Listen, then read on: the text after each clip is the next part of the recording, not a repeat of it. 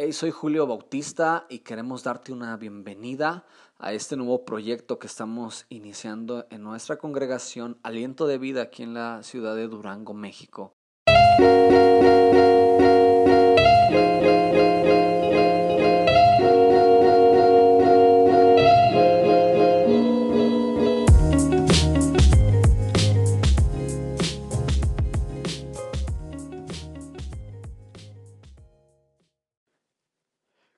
Continuamos con esta serie que hemos llamado Uno y queremos saludarte, enviarte un caluroso saludo desde la ciudad de Durango, la ciudad de los alacranes, como es conocido aquí en la República Mexicana. Quizás algunos de ustedes tengan la oportunidad de conocer nuestra bella ciudad eh, que está en el centro de la República Mexicana. Si no es así, ojalá en un momento determinado tú que estás escuchando este podcast puedas visitarnos y puedas estar en esta bella, bella ciudad. Y mira, queremos agradecerte por estar aquí al pendiente, estar con nosotros, quedarte eh, para esperar este cuarto episodio que nos hemos tardado algo de tiempo. Habíamos tenido algunos compromisos, algunas cosas que se nos habían atravesado, pero estamos súper contentos de poder nuevamente estar contigo en este cuarto episodio.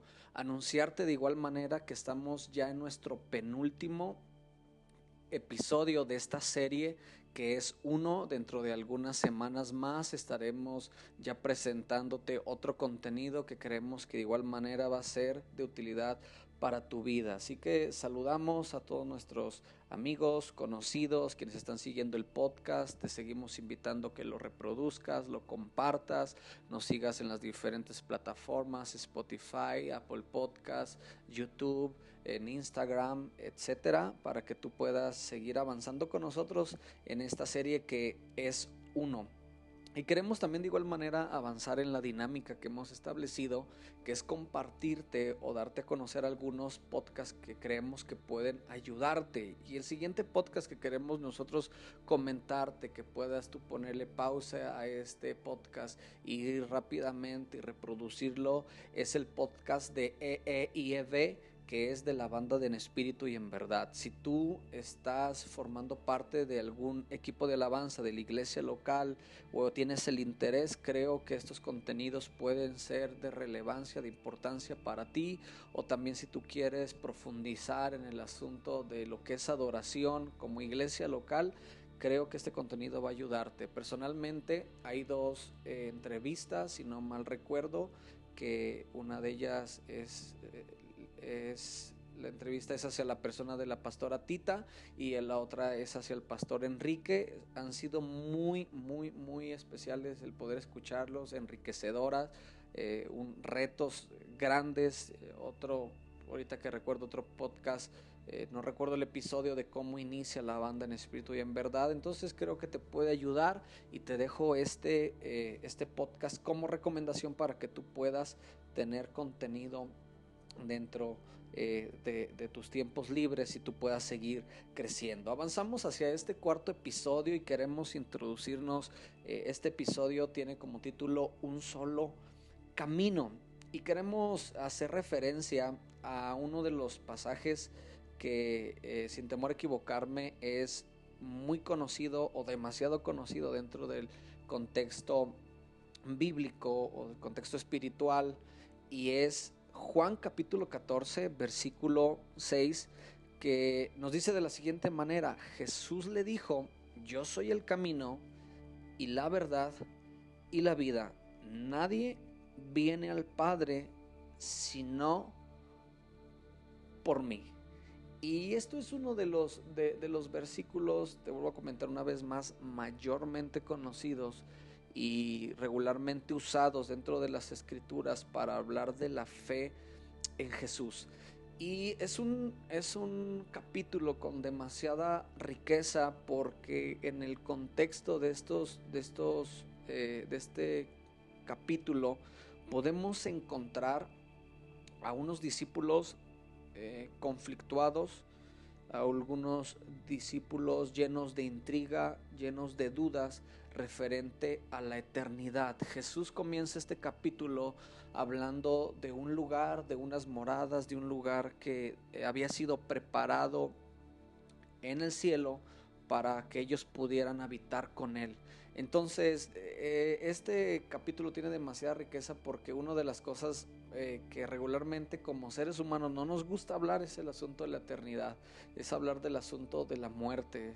Eh, muchos de nosotros nos aferramos a nuestra vida, nuestros bienes, nuestras posesiones, nos preparamos todo menos para morirnos regularmente, pero Jesús empieza a confrontar a sus discípulos con este aspecto que es la eternidad y es en, este, en el contexto de este verso donde aparece un discípulo eh, que hace dos intervenciones interesantes, que es Tomás. Y si nosotros conocemos un poquito lo que sucede después de que Jesús eh, resucita de entre los muertos, nosotros nos daremos cuenta que nuevamente Tomás entra en escena y dice, yo no voy a creer al menos que yo meta mis dedos en donde estuvieron los clavos y en la llaga.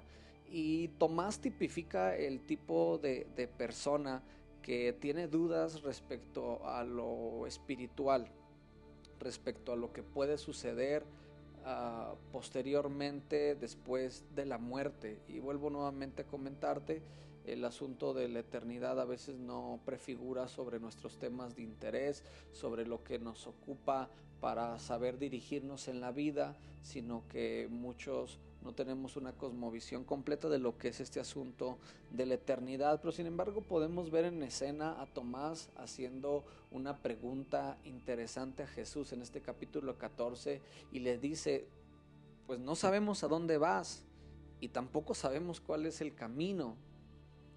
Entonces, referente a esta pregunta que, Tomás hace, es por eso que Jesús hace la contestación del verso 6 que, que leímos al comienzo, en donde él le da una contestación y Jesús trata de afirmar a sus discípulos en lo que ellos estaban creyendo o cómo ellos iban a conducir sus vidas después de que Jesús no estuviera ya en vida.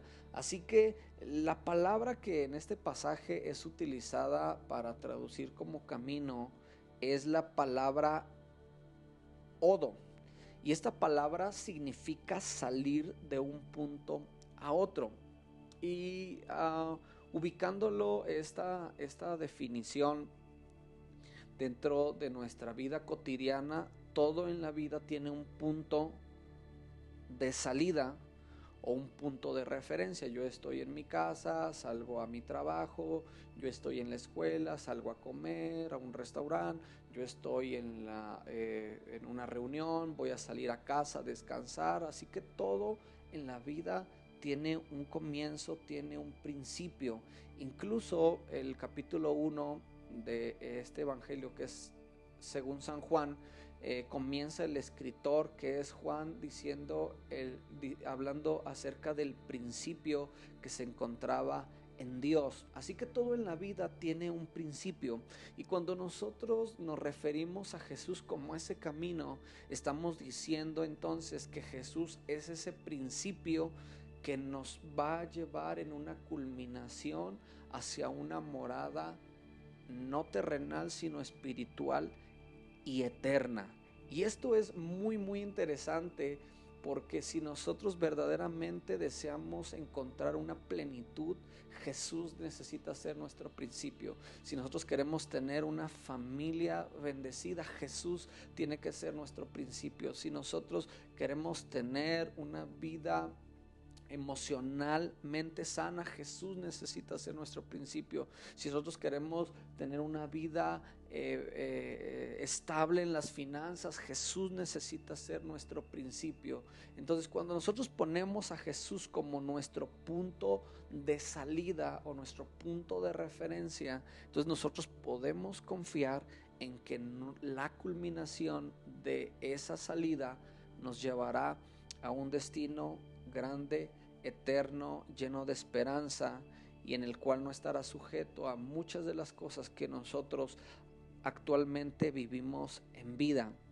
Pero mira, el asunto aquí de este, de, que hemos preparado en este contenido es que no solamente termina este aspecto con que Jesús dijo, yo soy el camino, se refirió a él ser el medio para llegar a Dios, sino que también esta referencia del camino tuvo, eh, tuvo una fuerza después de que Jesús eh, muere, asciende al cielo y que empieza a ser esparcido eh, el Evangelio, que significa buenas noticias. Y hoy, ¿quién de nosotros no anhela escuchar buenas noticias? Todos en cualquier país en donde tú estés, en cualquier estatus al cual tú pertenezcas, siempre hay malas noticias. Pero qué sobresaliente es leer que Dios a través de su palabra, Jesús por medio de de su vida quiere traer buenas noticias a nosotros. Y después de que Jesús muere y asciende, entonces comenzó la propagación de las enseñanzas de Jesús y a quienes seguían las enseñanzas de Jesús o a los primeros creyentes o cristianos, que posteriormente se les denominó cristianos, los llamaban a los del camino. Y esta expresión del camino era usada para referirse a la doctrina, lo que ellos estaban creyendo eh, eh, el camino era referirse a la doctrina, pero cuando se usaba la expresión los seguidores del camino, se refería a los que estaban siguiendo tales enseñanzas. Entonces no solamente adquirió una fuerza eh, presencial en el momento donde Jesús lo hace, sino que fue una, una influencia que trascendió en el sentido en cómo las enseñanzas de Jesús empezaron a impactar. Y mira, hay algunas, algunos, algunas citas que yo quiero compartirte que tienen eh, esta expresión del camino o que se, toma esta, este dato de Jesús en comparación al camino. Y una de ellas es Hechos 24-26, que dice, habían sido instruidos en el camino y explicaron con más exactitud el camino Hechos 19, 8 y 9 dice, hablaban mal del camino. Hechos 19, 23 dice, se produjo un tumulto no muy pequeño con motivos del camino. Hechos 24, 22, 4, perdón, dice, yo perseguía muerte a este camino, refiriéndose Saulo de Tarso, quien después eh, tiene el nombre de Pablo. Eh, él dice, yo perseguí a muerte este camino. Así que Jesús, la vida de Jesús empezó a tener una trascendencia tan fuerte que empezaron a identificar lo que él había enseñado precisamente con esta expresión que tiene que ver con el camino. Y cuando nos referimos a camino, entonces estamos hablando también de un asunto tan, tan importante dentro del contexto bíblico, porque los caminos o calzadas romanas eran, eh, eran recursos o eran puntos de encuentro, eran puntos donde ellos se relacionaban con otras naciones, los caminos los llevaban a otras naciones, potencializaban naciones al conquistar otras, al seguir los caminos, los caminos los conectaban con otras culturas, los conectaban con comercios. Y esto tiene un grande significado porque si hoy nosotros queremos que nuestra vida tenga sentido, que nuestra vida se conecte a lo que es verdaderamente importante, que nuestra vida pueda despuntar, no solamente una vida llena de frustración, de dolor, de tristeza, de desesperación, si nuestras vidas queremos que despunten hacia una plenitud, entonces tenemos que tomar ese camino que nos conecta con Dios y que lleva a nuestras vidas a otra posición tan importante que es ser hijos de Dios. Sin embargo, en este asunto de los caminos, de las perspectivas universales y filosofías, eh, ¿cuánta realidad hay en que la mayor parte de las personas visualizamos el ver a Dios, el practicar la fe, el practicar las buenas obras como un dato eh, muy eh, interesante y que nosotros creemos que en un determinado momento nos asocia a Dios o, en un momento determinado creemos que no estamos mal con lo que nosotros hacemos o practicamos.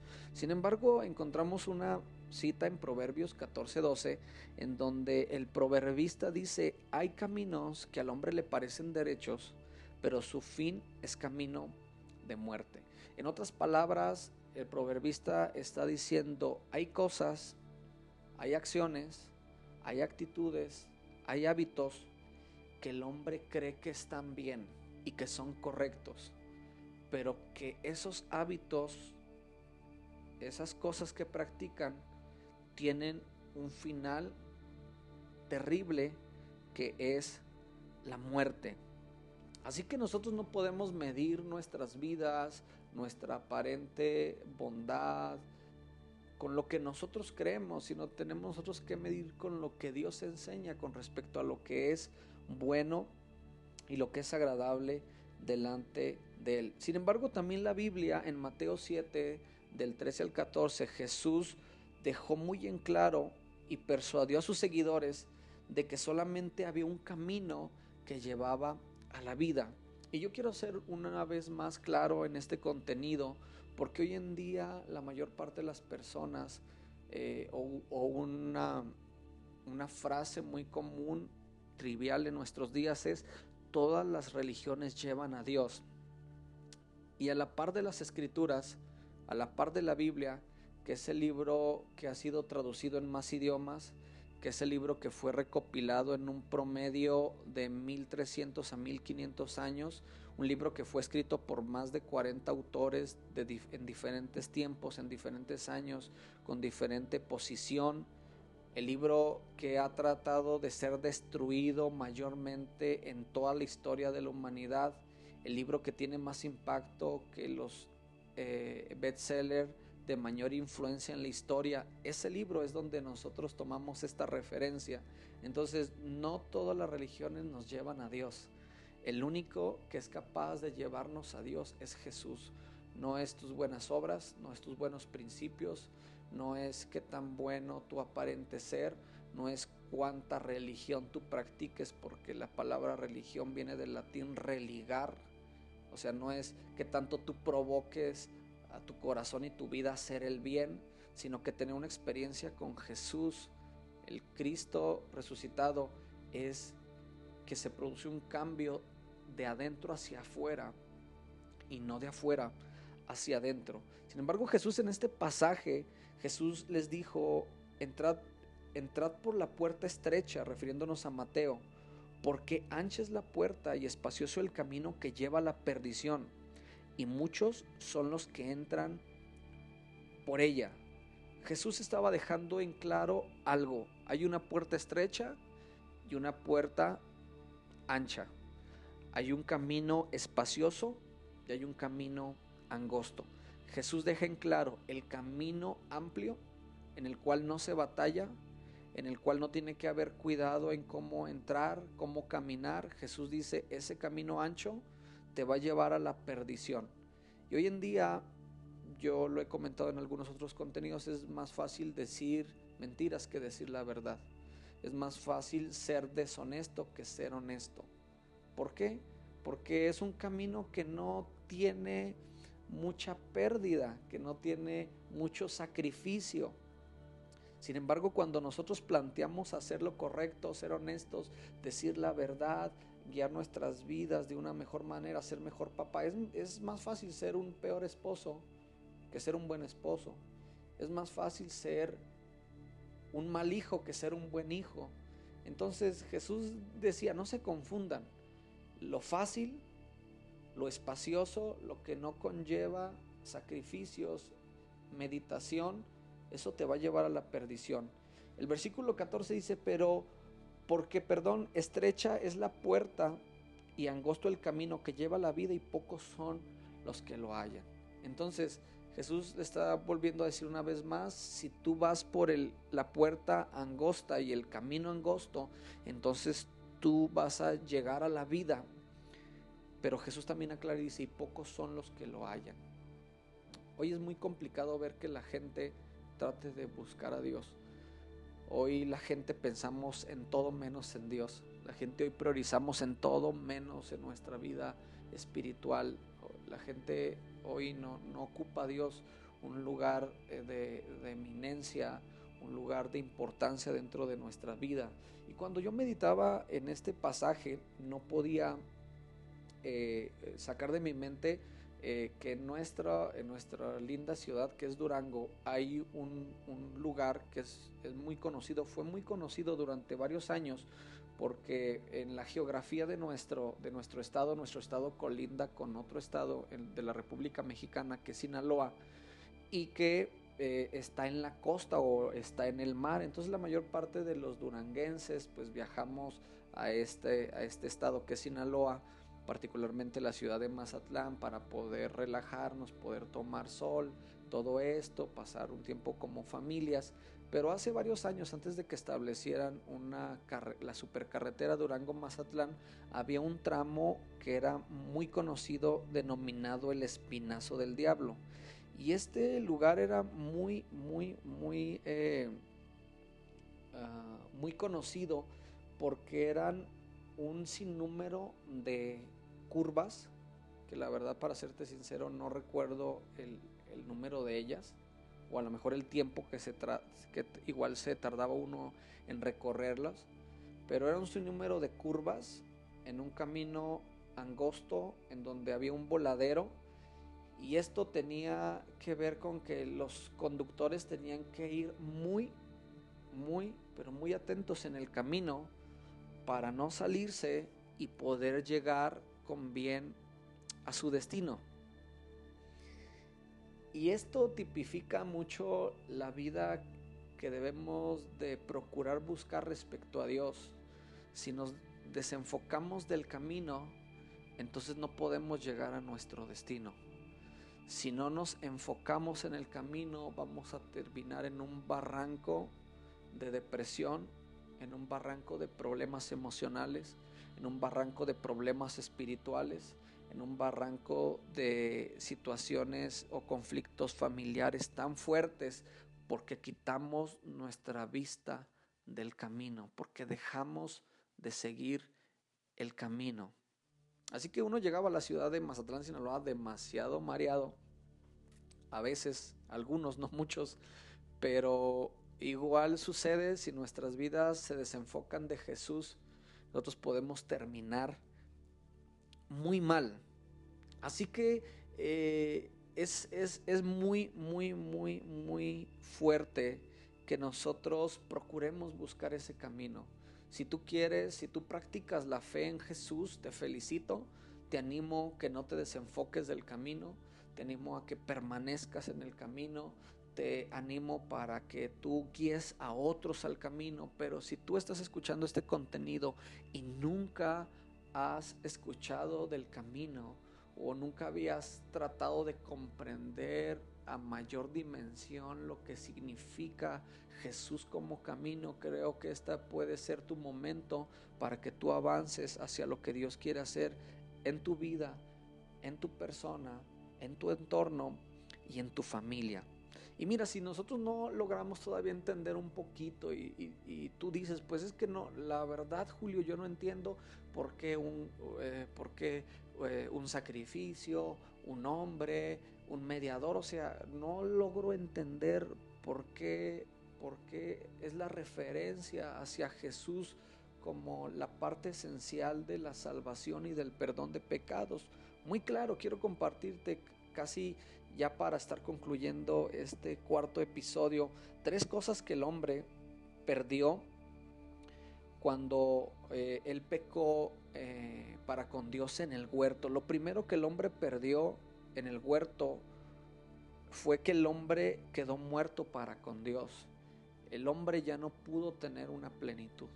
El hombre ya no pudo tener absolutamente eh, nada que pudiera satisfacer su vida.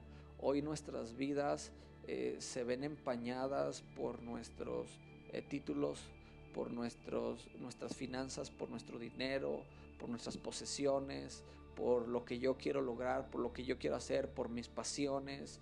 Y absolutamente nada de lo que nosotros hacemos nos hace permanecer en vida, sino que a muchos de nosotros nos ha sumergido en situaciones más complicadas. Entonces el hombre quedó muerto para con Dios. Lo segundo fue que el hombre perdió su relación con Dios. Y yo vuelvo a mencionarte una vez más, hoy la gente no desea saber quién es Dios, no anhela tener interés en lo que Dios pueda pensar de ellos.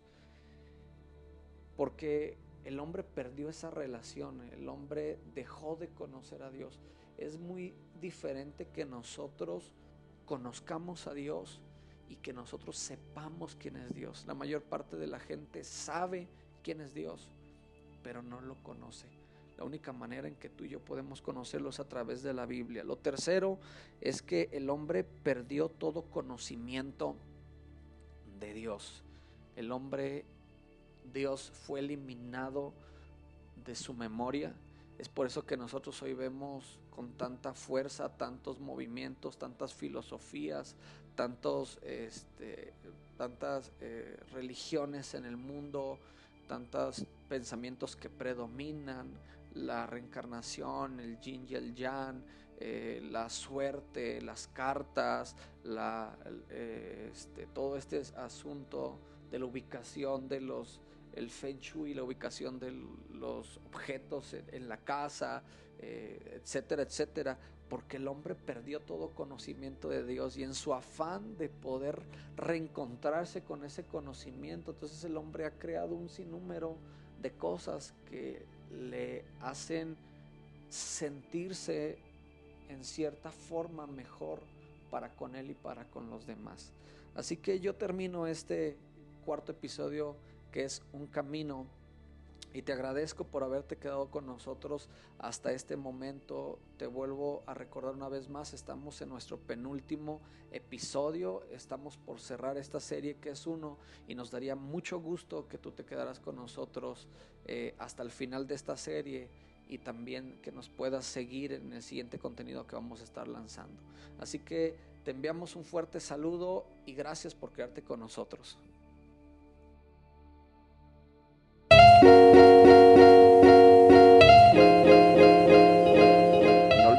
Seguirnos en Instagram como Aliento de Geo, Facebook, Spotify y YouTube como Aliento de Vida. Hasta la próxima.